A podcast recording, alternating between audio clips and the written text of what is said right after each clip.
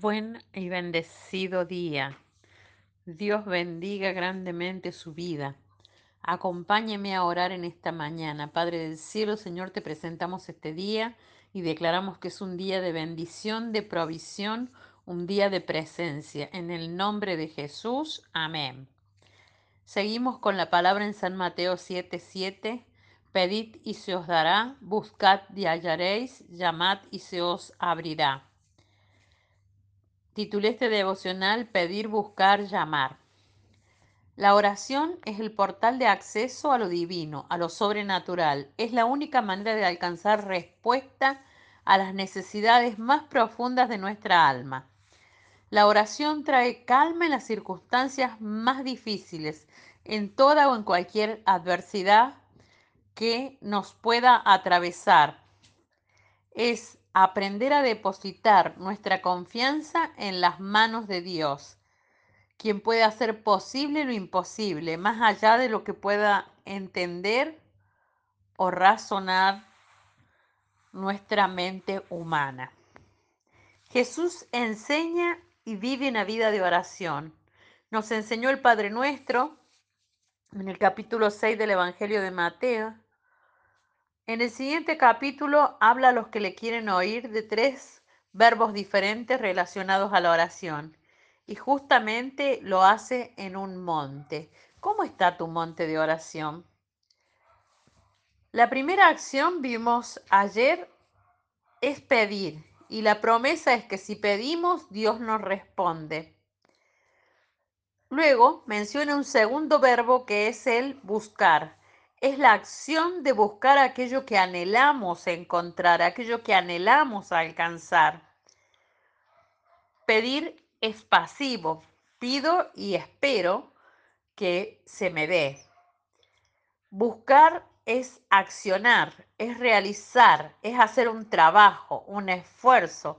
Hay una iniciativa de búsqueda, Buscar significa un trabajo, es orar pidiendo que su voluntad se revele en nuestra vida y comenzar a accionar en dirección a esos propósitos que Dios tiene para nosotros, a sus planes.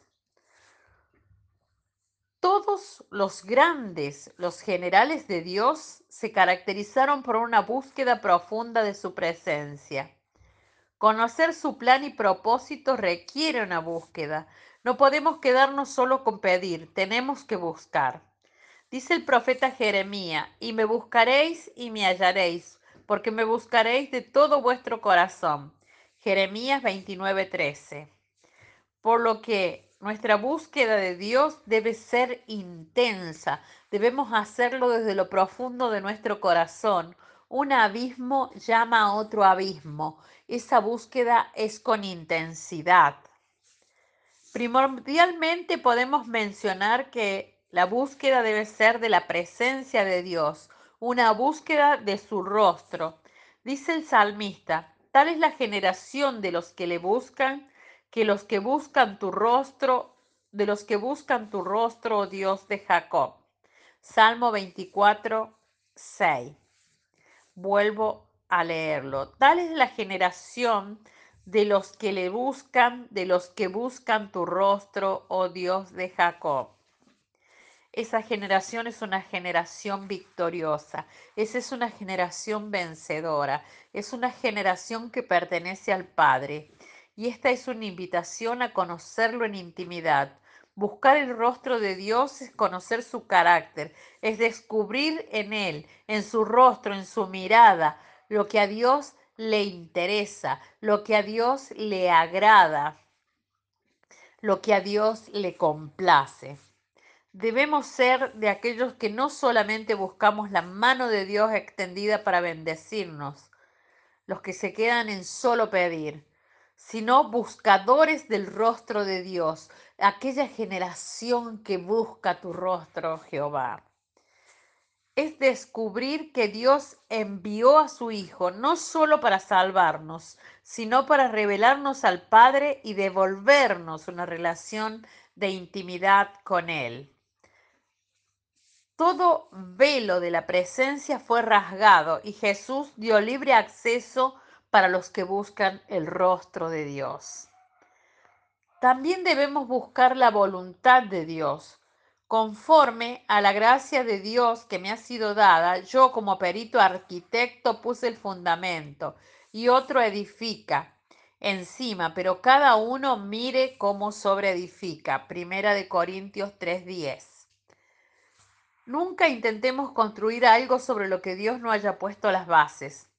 Si esas bases no están conforme a su palabra, habrá peligro de derrumbe. Pero si no, seremos plantados como árbol junto a la corriente de las aguas, que nada lo mueve ni lo moverá. Fuera de lo establecido en la palabra de Dios, todo lo demás comienza a evidenciar falencias, como viejos edificios que se agrietan y desmoronan. Muchas personas se aferran a otra persona, a pensamientos, a posiciones sociales, a lugares, a creencias, a relaciones sentimentales, a empresas, donde Dios no está. La voluntad de Dios es que le busques y Él te guiará donde Él está. Buscar a Dios en oración es el camino, es la verdad y la vida, y el único medio para ingresar a una nueva dimensión de intimidad con Dios. entrar al nivel donde Dios te cuente sus planes y propósitos. Porque ya no os llamaré siervos, porque el siervo no sabe lo que hace su Señor. Os llamaré amigos.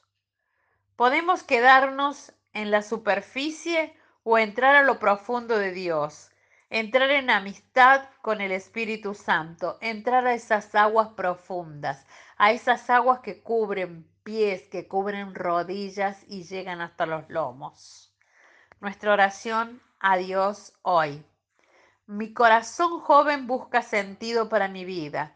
Mi corazón joven te busca a ti, Dios mío, y tiene sed y tiene hambre, y tiene ganas de ti, como la sierva que busca el agua o el siervo hambriento el pan.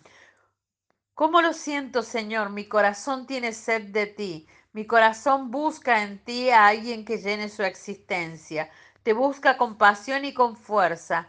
Oh Dios vivo, Dios de la vida. Y me pregunto a cada paso, ¿cuándo veré tu rostro, tu faz, oh Dios? Y en mi camino muchas veces no te he buscado y me he perdido. Mi pecado, mi desorden, mi egoísmo y mi orgullo cegaron la búsqueda. Mis limitaciones se convirtieron en lágrimas que mojaron mi pan y al comerlo me preguntaba de nuevo, ¿dónde está tu Dios? Como el salmista en este Salmo 42, clamamos esta oración a ti, Señor, en el nombre de Jesús. Amén. Te bendigo, te declaro en la bendición del Todopoderoso, declaro que esa búsqueda del Espíritu Santo, esa búsqueda de la presencia, esa búsqueda de Dios es saciada que tú bebes de las aguas del Señor y no vuelves a tener sed. Te declaro en la revelación del Espíritu en el nombre de Jesús. Hasta mañana.